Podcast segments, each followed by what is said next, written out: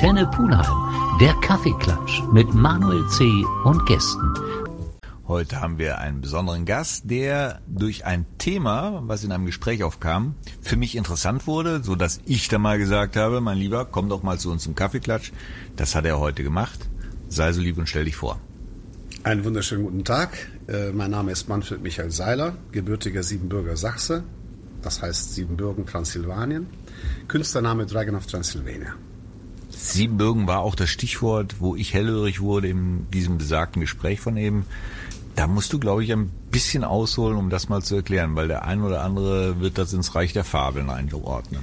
Da gehört es auch hin, weil Transsilvanien ist auch eine ganze Menge äh, Legende-Stoff. Mhm. Ja, und das Image ist aber genau mein äh, Anliegen, dieses Image gerade zu biegen. Das bedeutet, man kennt leider über diese Region Europas nur Vampirgeschichten und Dracula. Genau. Und es ist eine sehr kulturträchtige Region Europas äh, im tiefsten, äh, fast 900 Jahre deutsche Geschichte der Siebenbürger Sachsen. Die Bevor du da jetzt ganz tief einsteigst, würde ich sagen, werden wir das erstmal zum Kuchen übergehen. Ja. Und dann sollten wir uns wirklich mal für dieses Thema ein bisschen Zeit nehmen. Sehr gerne.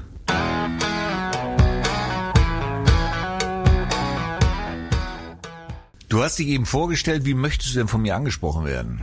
Dragon. Dragon. Ja. Dragon. Dann, wir sind eben schon ganz kurz auf Siebenbürgen zu sprechen kommen. Wenn du da einfach mal ein bisschen aufklärst, was da die Geschichte auf sich hat.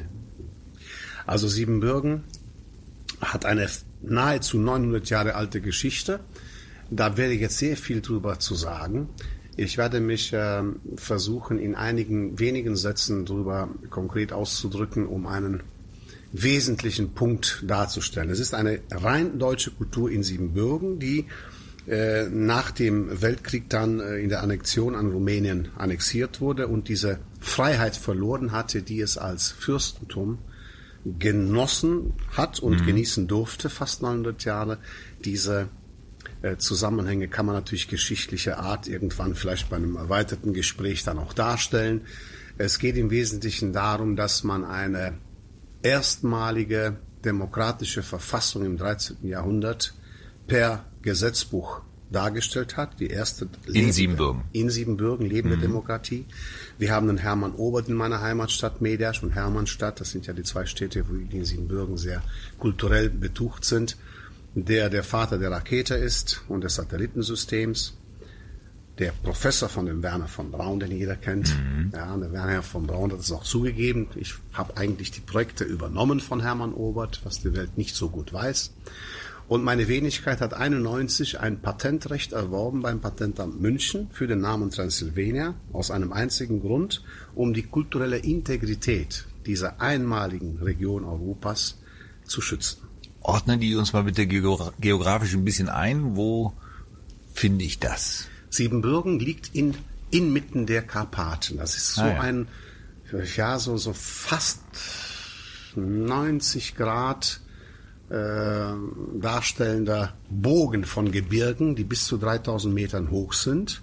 Und innerhalb dieser Gebirge, wie geschützt von einer Festung, liegt Siebenbürgen mit seinen, mittlerweile waren es dann ähm, 300 äh, Wehrkirchen und Burgen, wo kein geringerer als Prinz Charles gesagt hat, das waren die stärksten und stabilsten Festungen des Mittelalters. Das war ein eigenständiges Land, Siebenbürgen? Das war das erste freie Fürstentum in der Geschichte und ich glaube, es wird auch das letzte bleiben. Also ähnlich Wir wie hatten jetzt. freie, meine Vorfahren hatten freie Verwaltung im Sinne von alles, was Recht und Justiz darstellt mhm. und die Obrigkeit der Kirche, das heißt die, die Bischöfe und die Richter wurden alle in demokratischen Wahlverfahren gewählt mhm. und das ist in der Geschichte einmalig. Und äh, sie haben nur bei äh, der Anklage von Mord, in Mordstation mussten sie der deutschen Gerichtsbarkeit dem Kaiser unterstellt werden. Ansonsten war dieses Land ein freies Fürstentum durch das Adrianum.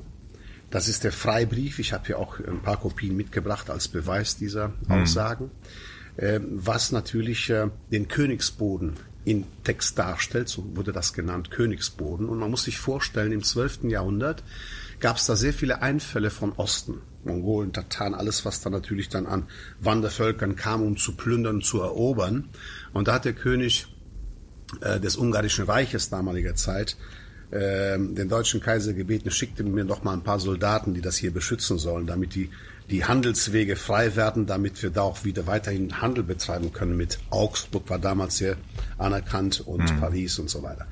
Und da sind meine Vorfahren als, äh, sag ich mal, Abkommen von Karl dem Großen aus dem Reich der deutschen Ordensritter damaliger Zeit, sind sie dann nach Siebenbürgen, weil in Deutschland kein rechtmäßiger Herrscher war zu der Zeit. Und die einzelnen Regionen Deutschlands haben sich gegenseitig bekämpft. Und da kam das Angebot zum richtigen Zeitpunkt, weil hier war Chaos. Im 12. Jahrhundert war hier Chaos.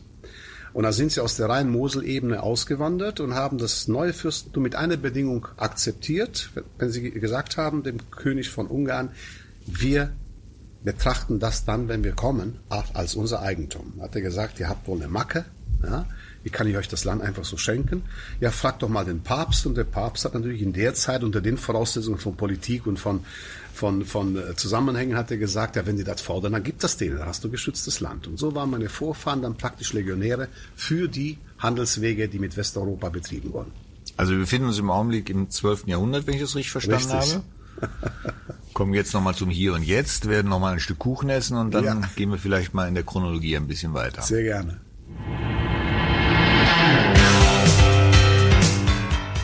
Dragon, du hast eben erzählt, dass die Ursprungszeit der Siebenbürgen um die 1200 ungefähr zu datieren ist. Wie viele Menschen waren das, die dann diese, dieses Fürstentum dann gegründet haben? Es, waren, es war genau 1170, wo das stattgefunden hat. Und äh, die Zahl kann ich nicht sagen. Das müsste schon äh, äh, das äh, älteste Verbandshaus Europas in Wien. Imstande sein, das zu sagen. Verbandshaus der Siebenbürger Sachsen. Gibt es eine Circa-Zahl? Äh, ich schätze mal, dass am Anfang ein paar Ritter da waren, dann haben sie noch mehr dazu gebracht, dann haben sie gesagt, okay, jetzt schön langsam fühlen wir uns, können wir uns wohlfühlen und mhm. jetzt bringen wir auch Handwerker und bringen auch Bauern und bewirtschaften das also Land. Also es ist quasi gewachsen.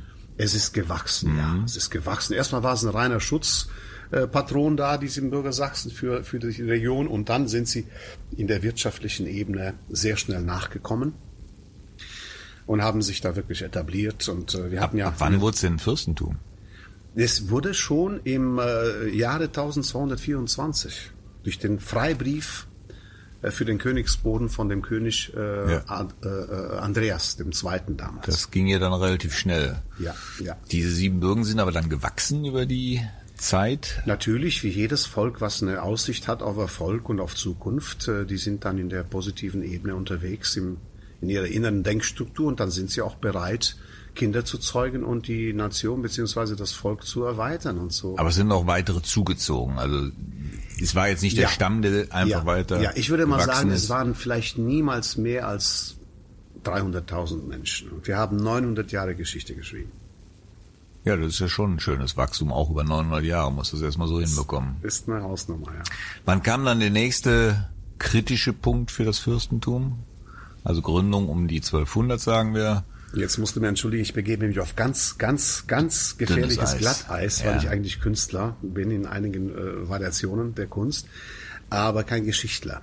Jetzt soll mir diejenige, die das hört und besser Bescheid weiß, soll mich bitte anrufen, mich aufklären, weil ich möchte keinen Fehler begehen und jemandem jetzt... Leiten wir gerne weiter. Ja, also äh, jemand, der Geschichte studiert hat oder ähnliches, kann mir da vielleicht auch noch ein bisschen unter die Arme greifen. Ja. Mhm. Ich kann nur erzählen, was ich im VDA des Auswärtigen Amtes in Bonn äh, recherchiert habe, mhm. über sehr lange Zeitspanne äh, um meine Rockoper Rose of Europe Europa Festival auf die Beine zu stellen. Und aus der Zeit sind diese Informationen, die ich habe. Und äh, ich könnte natürlich nachschlagen. Ich habe die Daten alle zu Hause in einem Skript.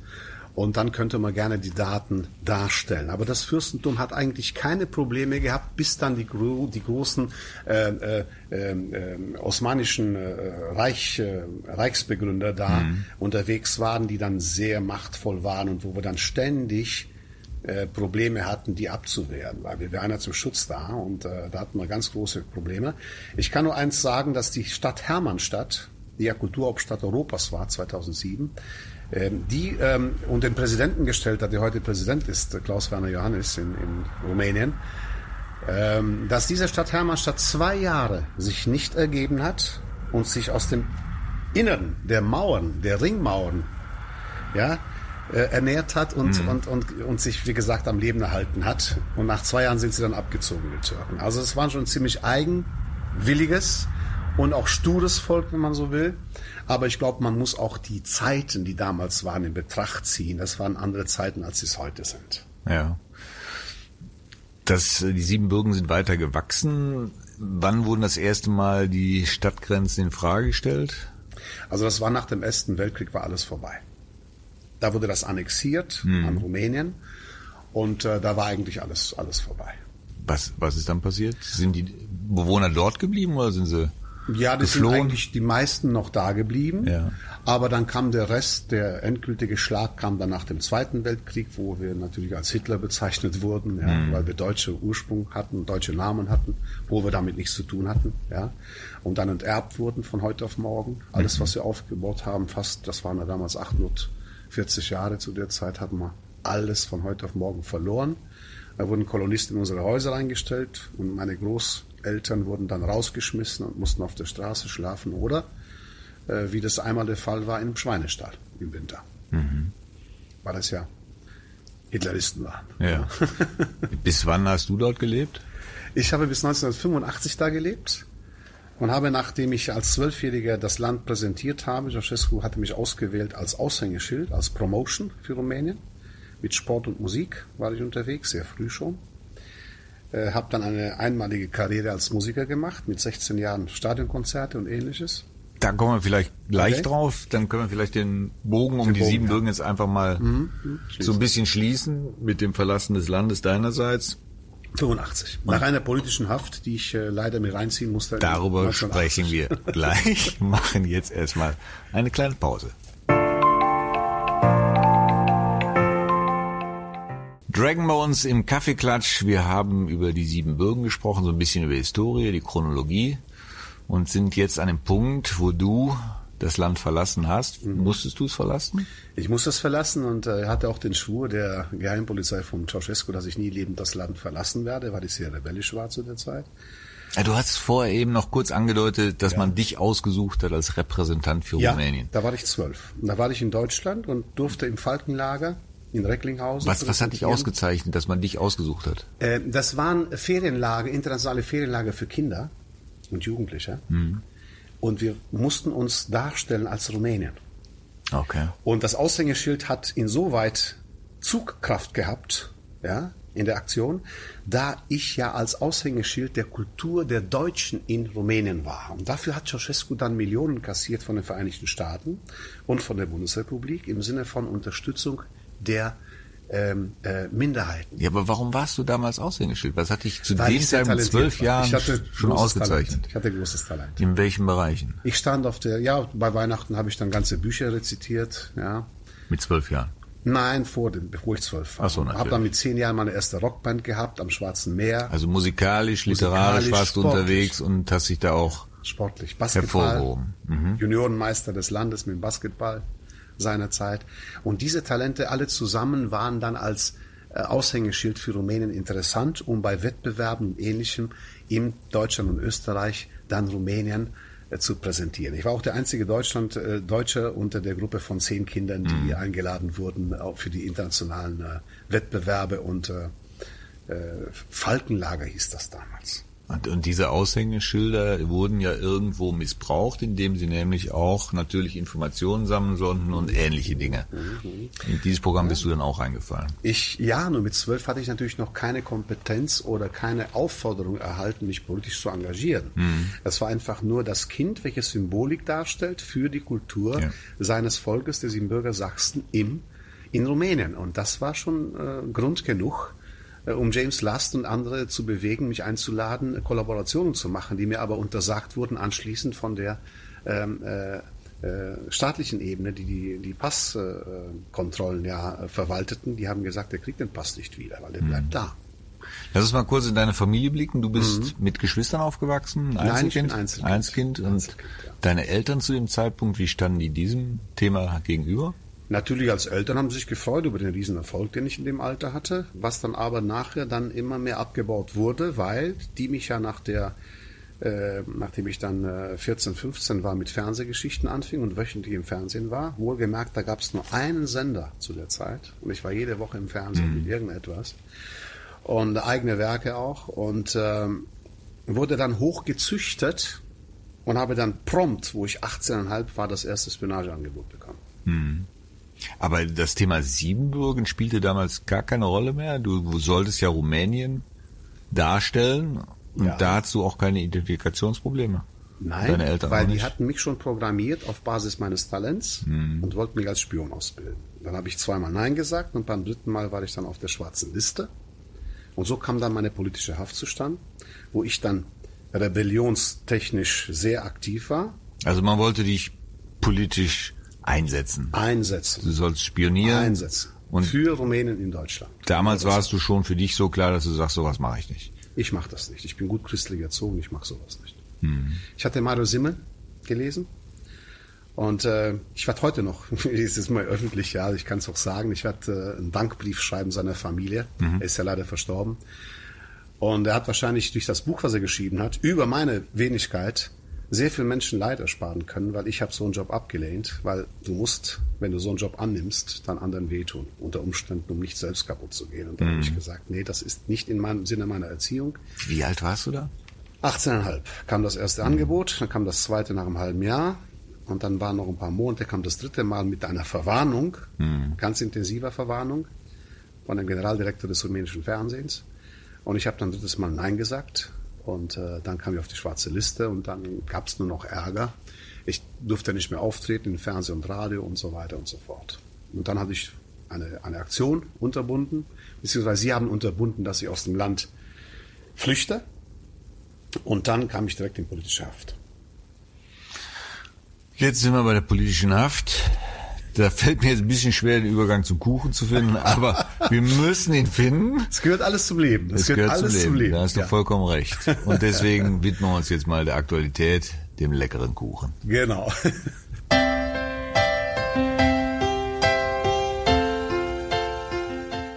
Kaffeeklatschzeit bei Antenne Pulheim. Dragon sitzt bei uns und genießt den Kuchen und den Kaffee und wir hören seinen Geschichten, die wie Geschichten klingen, aber alle realistisch sind. Und wie du schon richtig sagtest, es ist verdammt viel Inhalt. Ich hoffe, wir überfordern unsere Hörer nicht. Ich hoffe sehr. Chronologisch sind wir jetzt in der Zeit angekommen, wo du in politische Gefangenschaft gekommen bist. Wie ging das dann weiter? Das ging dann so weiter, dass ich anschließend, nachdem ich ähm, ja schon einen Bekanntheitsgrad hatte und die konnten mich ja nicht auslöschen, so wie sie es geplant hatten, ähm, ein Leidensweg von fünf Jahren, wo ich also jeden Tag zwischen Leben und Tod stand. Und Du warst fünf Jahre in politischer Gefangenschaft? Nein, nein, ich war schon nach sieben Monaten wieder raus. Okay. Weil der Generaldirektor von Fernsehen und Medienleute, die mich geliebt haben für meine Kunst, die ich denen äh, zugetragen hatte in den vergangenen Jahren davor, äh, die hatten sich zusammengeschlossen, haben äh, Petitionen gestellt an Ceausescu persönlich und gebeten, dass doch nicht so ein junger Mensch mit so viel Talent endgültig wegradiert wird. Das äh, müsste doch andere Möglichkeiten geben. Das klingt ja schon fast viel zu menschlich für das Regime von Absolut. damals. Und dann kam das Angebot von der Gegenseite. Wir filmen jetzt einen Film von 40 Minuten zum ersten Mal in der Geschichte des Kommunismus, dass ein Film genehmigt wurde vom Innenminister, um zu filmen in der politischen Haft. okay. Sowas war bis dahin noch nie. Und ich hatte meiner Mutter, ich war als politischer Häftling kein Name mehr, ich hatte nur noch eine Nummer. Und äh, eine Katze war viel mehr wert als ein Mensch in, der, in dem Zusammenhang. Und äh, meine Mutter gebeten, ich habe kein Recht, Nein zu sagen für den Film, weil ich kein Mensch mehr bin. Aber bitte, wenn du was für mich tun willst, für mein Leben, als Mutter, sag Nein. Dann haben sie Nein gesagt. Und dann hatte ich natürlich fünf Jahre die Hölle. Ähm, stand vor Gericht und habe vor Gericht gesagt, äh, ehrenwerter Richter, es gibt eine Instanz, die ist noch weit über ihrer. Das sind aber normalerweise Sätze, wenn ich an die Regimes von damals denke, die in der Regel gleich einem Todeskommando sind. So, und ich bin deswegen für viele, politisch, aber auch musikalisch, für viele eine Legende in Rumänien. Aus dem Grund. Weil niemand sich gewagt hat, in der Zeit sowas zu machen in Rumänien. Ja, aber mich wundert dass du das überlebt hast, muss ich dir ganz ehrlich sagen. Ähm, Wenn es einen Gott gibt, und ich weiß, dass es einen gibt, ich möchte aber keinem jetzt äh, eine Empfehlung dafür machen, der nicht daran glaubt, ja, äh, dann ist es der gewesen, der mich gerettet hat. Weil es gab keine logische Handhabe mehr, die Situation zu bewältigen, Eben. außer einer übergeordneten psychischen elementaren Kraft, die mich einfach hat schweben lassen über die Zusammenhänge. Ja, du hast ja gesagt, du bist christlich erzogen worden. Das heißt, auch in der Situation hat dir der Glaube stark gemacht und geholfen. Und ich muss noch eins sagen. Äh, man kann nicht alle anklagen, die dem Regime treu waren. Das waren auch Menschen. Und wäre ich Rumäne geboren gewesen und hätte da gelebt, hätte meine Zukunft aufbauen wollen für meine Familie, hätte ich vielleicht auch einen Job dieser Art mal angenommen. Ja? Ich klage niemanden persönlich an. Ich klage nur das repressive Regime an, welches meine Kultur fast zur Gänze vernichtet hat. Was aber in der Regel durch Menschen repräsentiert wird. Also das ist ein schmaler ja, Grad, den du da gehst. Absolut. Absolut. Und jetzt wollte ich nur sagen, was den Glauben anbetrifft, ist es das gläubigste orthodoxe äh, christliche Gemeinschaft, die es gibt in der Welt, glaube ich, sind die Rumänen. Und mein Glück war, wo ich diesen Satz losgelassen habe vor Gericht, mhm. öffentlich. Ehrenwerter Richter, ja, mit Handschellen, mit allem, ja, gebunden. Es gibt eine Instanz, die ist weit höher als ihre. In dem Moment hätte jeder andere mich in, was weiß ich, in Salzsäure aufgelöst oder sonst, ja, jedes Regime dieser Art, Eben. ja. Äh, und nur weil sie so gläubig sind, habe ich wahrscheinlich das Glück gehabt, dass sie da wirklich weggehört haben. Ja? Ganz du meinst, du hast einen höheren Nerv getroffen? Ja, als höheren Nerv, ein höheres ja. Bewusstsein angezapft, ja. Warum nicht? Und das mache ich heute.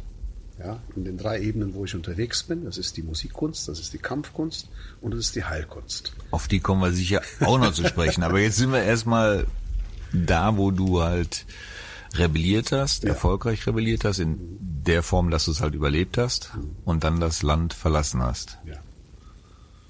Wie ich habe es verlassen in einer sehr, sehr interessanten Zusammenhangsstruktur, die man jetzt, ich möchte es auch nicht so öffentlich darstellen, weil das hatte etwas mit dem Sohn des Präsidenten, der mich bewundert hat als Künstler. Mhm.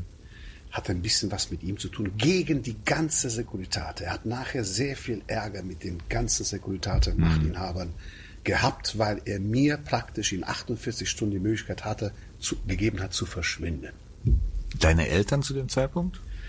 Die haben es schwer gehabt und ich hatte, wo ich hier ankam, auch direkt mit dem Büro damals vom, vom Auswärtigen Amt und mit, der, mit dem Privatsekretär von Herrn Kohl äh, Kontakt mhm. aufgebaut bekommen über eine gemeinsame Freundin im diplomatischen Bereich. Und ich hatte die Möglichkeit, mit ihm zu kommunizieren, habe ihn gebeten, bitte auf meine Eltern aufpassen. Die haben mich nicht schnappen können, die werden jetzt auf meine Eltern sich auslassen. Und habe es dann geschafft, sie nach zwei Jahren äh, lebend und äh, wohlgenährt äh, in Deutschland Nürnberg zu empfangen. Haben die denn tatsächlich eine solche Stresszeit erleben müssen, nachdem du weggehörst? Ja, aber da sie bescheidener Art sind in ihrer inneren Struktur und hm. sehr gläubige Menschen, ist das abgeprallt. Also das hat sie nicht äh, im Wesentlichen berührt oder geschadet ihnen. Ja. So, Dragon ist in Deutschland angekommen. Der Kuchen kommt gleich in unseren Magen an. Blöder Übergang, aber ich mache ihn trotzdem. Wir essen noch mal ein Stück Kuchen. Ich habe einen Schatz gefunden und er trägt deinen Namen. Kaffeeklatschzeit bei Antenne Pullheim. Wir haben Dragon bei uns am Tisch, der wahrscheinlich noch zwei Wochen erzählen könnte. Wir versuchen das zu komprimieren, aber auch verständlich zu komprimieren, weil all das, was du erlebt hast, ist natürlich mit vielen, vielen Begleitumständen verbunden und daher nicht in einem Satz zu erklären. Aber wir haben es geschafft, in Deutschland zu landen beziehungsweise dass du mhm. dann deine Flucht vollziehen konntest von Rumänien nach Deutschland. Du hast äh, immer wieder mal erzählt, dass du als Künstler bekannt warst. Das heißt, du hast viele Facetten. Vielleicht kommen wir einfach mal auf diese mhm. Facetten zu sprechen. Also es ist immer etwas, was mit Kunst zu tun hat in meinem persönlichen Leben. Äh, es ist zum einen die Musikkunst, mhm. die Harmonie der Töne. Dann ist es die Kampfkunst, Verteidigungskunst, sage ich viel lieber. Die Harmonie der Bewegung. Ja?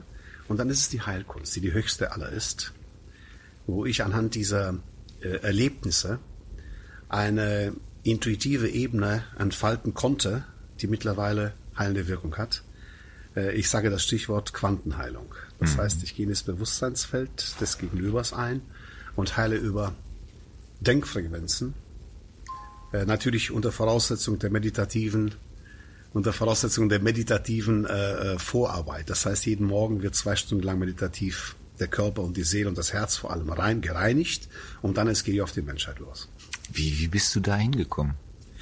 Äh, ich musste mich entscheiden, wo setze ich diese Energien, die in mir leben, die ich, ja, ich habe immer hohen Blutdruck gehabt, auch heute noch, mhm. äh, weil so viel Energie in mir äh, äh, ähm, kocht. Ja, na wie gesagt, in welche Bereiche setzt du sie ein, weil du platzt irgendwann vor Energie. Ja, aber es muss sich ja einer dahin geführt haben, weil Ich nehme an, dieses Quantenthema ist ja, Ja. nichts, was du entwickelt hast. Ja, ich fing an über die äh, Verteidigungskunst, um mich gegen die äh, Schergen der kommunistischen Diktatur zu verteidigen. 85, wo ich hier ankam. Ich habe gesagt, wenn die mich mitnehmen, dann nehme ich zwei von denen mit ins Grab. Das war meine Einstellung, so habe ich auch gekämpft. Welche mir Kampfkunst ist das?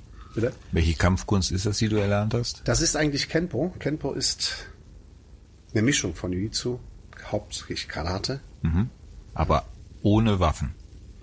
Ohne Waffen. Okay, ohne kein Waffen. Schwert, kein Stock. Nein, es Okay. ist reine Körperwaffe.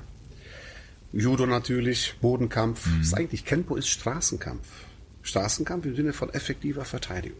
Ist das eine Sache, die du dir auch äh, selber beigebracht hast oder hast du ganz größten Teil. gezielt Schulen besucht? Ja, ich habe geforscht dann, ich habe studiert diese Sachen, richtig studiert und habe gestern, vorgestern ähm, ein Team empfangen dürfen in dem Olympiastützpunkt bei der Muse- äh, Sporthochschule äh, Köln, wo aus vier Kontinenten ganz hoch dekorierte Großmeister dabei waren, wo wir jetzt darüber uns unterhalten, wie wir einen Weltverband gründen, der über die Kontinente geht.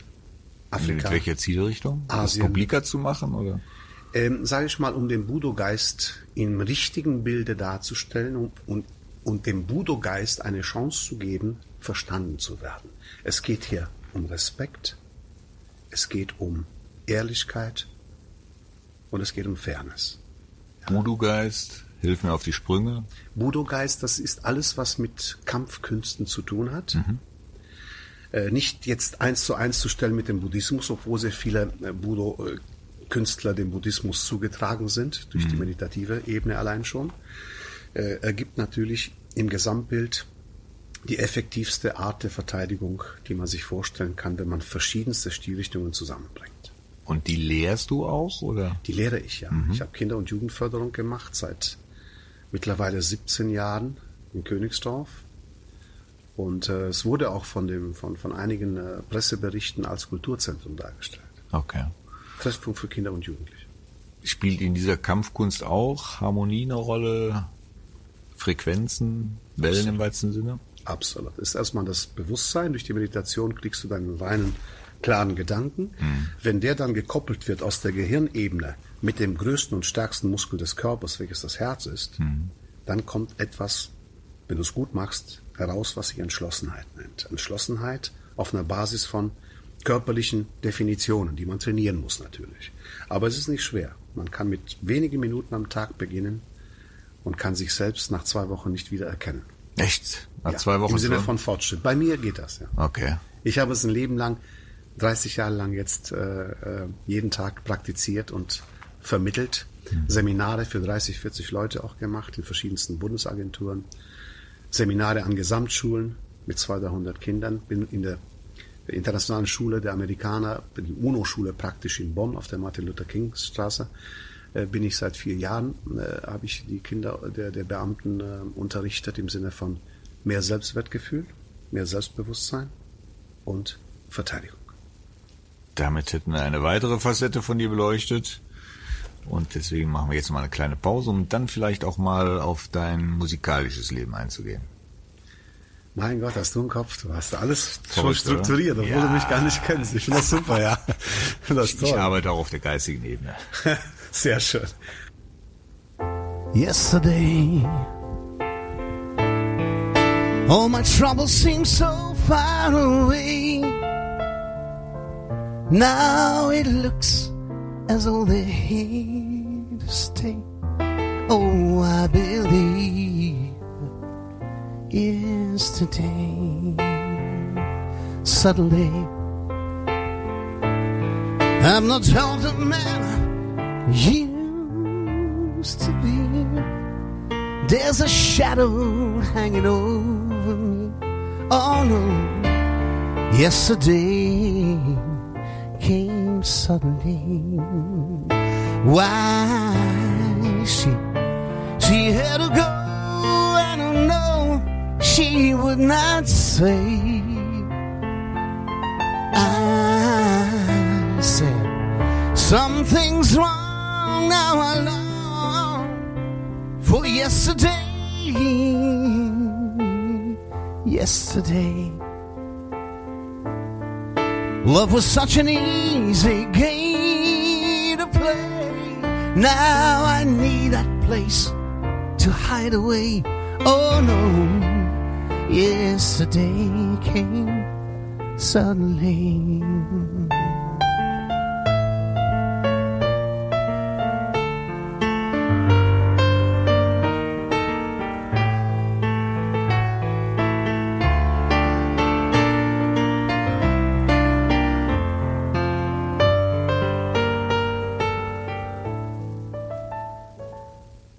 Dragon bei uns im Kaffeeklatsch. Wir haben verschiedene Facetten von dir schon kurz angerissen.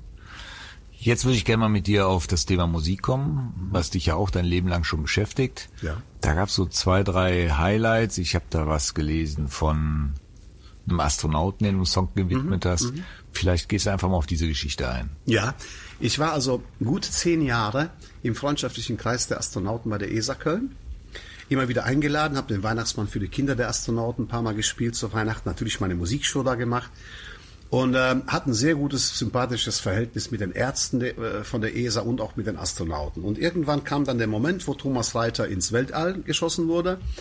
Und ich stand dann nach zwei Monaten, wo er schon da oben war, und sagte zu dem Pressemanager von der ESA, ein Franzose, Jean Quan, sage ich zu ihm, Jean, hör mal, Geht das technisch überhaupt? Ich habe nämlich eine ganz klare Idee, die ich Thomas eigentlich vermitteln möchte musikalisch.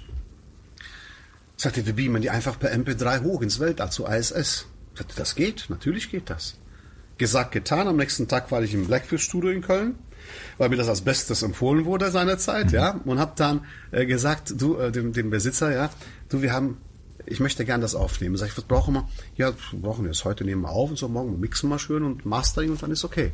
Sag ich, du, wir haben für alles genau eine Stunde Zeit. Das ist ein Militärprojekt, das muss stillschweigen sein, weil das hat noch niemand sowas gemacht vorher, um dann von der Presse und von den ganzen Medienvertretern aus ganz Europa ähm, bei der Live-Übertragung, wo auch die Frau Merkel gesprochen hat mit Thomas Reiter, dann festzustellen, dass das zum ersten Mal in der Geschichte war, dass eine Motivationsmelodie komponiert wurde, um den Astronauten da oben Mut zu machen. Und das Resultat war, wo ich den Empfang von Thomas Reiter mitgestalten durfte, mit dem Horst Scharschmidt zusammen. Äh, Ich habe mich um die Bühne gekümmert und, und er hat die ganze Gastronomie und Catering alles organisiert. Da wurde mir dann auch zugetragen, dass es wirklich ein historischer Akt gewesen ist. Und Thomas Reiter hat mir das bestätigt, sagte, für mich und für die beiden Astronauten von der NASA war das wirklich einer der Gründe, dass wir uns da oben richtig wohlgefühlt haben. Weil der Titel spricht genau die Gefühle des Astronauten an, die er beim Verlassen der Erde, und ich weiß nicht, inwieweit die Zuhörer wissen, was es bedeutet, Astronaut zu sein. Es ist die extremste Form des Daseins eines menschlichen Lebens, das man sich überhaupt vorstellen kann. In geistiger, Du intellektueller erzählst und es so, als wenn du auch schon mal da oben gewesen wärst. ich habe zehn Jahre mit den Astronauten zu tun gehabt, heute noch sehr gute Beziehungen. Sonntags kommt wieder der Cheftrainer der Astronauten zu mir privat. Und ich habe doch sehr viel Erfahrung und sehr viel Leidenschaft für dieses Thema, zumal ich aus der Stadt komme, wo der Pionier der Raumfahrt, der Rakete, der Vater der Rakete geworden ist. Ja, Also es ist auf jeden Fall ein erstrebenswertes Ziel, mal da oben zu auf alle Fälle. Und was Thomas Reiter sagte, wenn die Politiker die wichtige Entscheidungen treffen, die sollten nur einmal von oben da die Erde von oben sich ansehen. das glaube ich auch, dass du dann eine andere Wertschätzung bekommst, ja. Absolut, absolut. Ist das Lied mal veröffentlicht worden? Nein, es ist immer noch nicht veröffentlicht, weil ich habe das nie als als als äh, Marktinstrument äh, sehen können. Ja, das war eine, das ist ein historischer Akt, das ist ein Zeitdokument. Ja, das könnte man demnächst mal, wenn vernünftige Partner da sind, wirklich mal vermarkten. Ja. Das sollte man auf jeden Also Fall. Herbert Böhnermeier hat es ein Jahr nachher gemacht mit den Vollgastronauten, aber tut mir leid, äh, ich war der Erste. Ja, so wie du erzählst, warst du in vielen Dingen der Erste und wirst noch viele, viele andere Projekte auch haben. Wer sich wundert, was wir für Dankeschön. Musik zwischen den einzelnen Takes gespielt haben, da waren auch Stücke von dir dabei. Man kann sich also mit deiner Musik auch auseinandersetzen. Du machst es nicht nur leidenschaftlich, du trittst auch auf. Man sieht dich ab und zu auch hier bei Pulheim Jammed, wenn ich das richtig verstanden habe. Ja, Marco ist ein super Freund, Marco Seipel, ein super Freund von mir. Und Ja, ich war hier, wo dies eröffnet wurde, dieses, diese Location. Mhm. Und habe auch die Technik bedient an dem Tag der Eröffnung, ja, für ihn, weil der ist kurzfristig ausgefahren, sein Techniker. Ich habe keine Ahnung von Technik, ich habe es trotzdem gemacht, ja. Ich bin dafür verrückt genug und äh, es hat gut geklappt. Wir hatten also über 100 Gäste hier, es war wunderbar. Und ähm, bin jetzt mit der ähm, äh, Kölner Eventwerkstatt zusammen am Arbeiten, mit Markus Walpott in Köln, die jetzt künstlerisch äh, mich schon zweimal in zwei wichtigen Veranstaltungen auf die Bühne gebracht haben. Ich darf es sagen, das war der Kölner Senat mit den ganzen Senatoren von Köln, wo ich die Weihnachtsfeier äh, spielen durfte, mhm. wo ich eigene Werke, aber auch Werke für die Leute, damit sie sich gut fühlen, darstellen durfte. Und äh, wir werden auf diesem Weg weitergehen und das Profil von Dragon insoweit erweitern, dass das eine der Rockpoet Dragon ist, mit seinen eigenen Werken und seinen Projekten Rose of Europe und so weiter. Und der andere Dragon ist der, das Multitalent, welches in jedem Bereich der Popularkunst nennt man es ja offiziell, ja, ähm, ähm, äh, seinen Mann stellen kann. Also ob es jetzt, sage ich mal, die Hardrock-Version ist oder eine leichte Schlagerversion, äh, alles, was den Menschen Freude macht, ist mir willkommen und ich mache es sehr gern. Dragon. Zum Abschluss sollten wir eine Frage vielleicht noch klären. Warum Dragon? Dragon of Transylvania hängt zusammen mit der Tatsache, dass der Orden des Dragonen im Mittelalter der Zufluchtsort für alle Prinzen Europas war, die sich geschworen hatten gegen an, an, alle Andersgläubigen und gegen die Verstümmelung der äh, ähm, äh, Welt, in der sie lebten, mit blankem Schwert und dem eigenen Leben das zu verteidigen. Da war Dracula Mitglied und 91 hat die rumänische Presse auf einem riesen Poster, eine riesen Pressedarstellung mich als Dragon of Transylvania dargestellt. Die haben gesagt, der transsilvanische Drache kommt wieder, basierend auf meinen legendären politischen Zusammenhängen. Und der Name ist geblieben. Ich habe eine Menge Ärger gehabt damit, vor allem in Deutschland. Was ist das für ein Name und so weiter. Aber es hat mit der Geschichte was zu tun. Es ist authentisch. Und als ich von den Dreharbeiten zum Biografiefilm für den rumänischen Fernsehen an 91 zurück ins Hotel gefahren bin, habe ich am Himmel eine Version, ich habe es auf Video, das ist Gladiator, auf YouTube ist Gladiator Dragon, könnt ihr mal sehen, da ist ein Symbol des Himmels, wo ich fragte, kann ich diesen Namen nehmen? Kam, das, kam die Antwort vom Himmel, ein Drache, der Feuer spuckt. Und man kann es in dem Video Gladiator sehen. Das habe ich selbst geschnitten, das ist nicht hochprofessionell, aber es ist selbst gemacht, es ist authentisch. Damit schließt sich der Kreis. Die letzte Frage für heute wurde damit beantwortet. Man könnte sich wahrscheinlich noch wochenlang mit dir unterhalten. Es wäre unterhaltsam, informativ und mit Sicherheit kreativ. Liegt auch sehr viel an dir. Ja, ja danke, okay. danke. Ich bedanke mich, dass du da warst. Ich hoffe, wir werden das irgendwann mal wieder fortführen, weil es gibt doch viele, viele Themen, die wir heute nur anschneiden konnten, die dich aber auch sehr intensiv bewegen und die auch mit Sicherheit hörenswert sind. Herzlichen Dank und toi toi für euren Sender. Also ich habe ein super gutes Gefühl, wenn ich euch so sehe. Das ist schön. Dankeschön.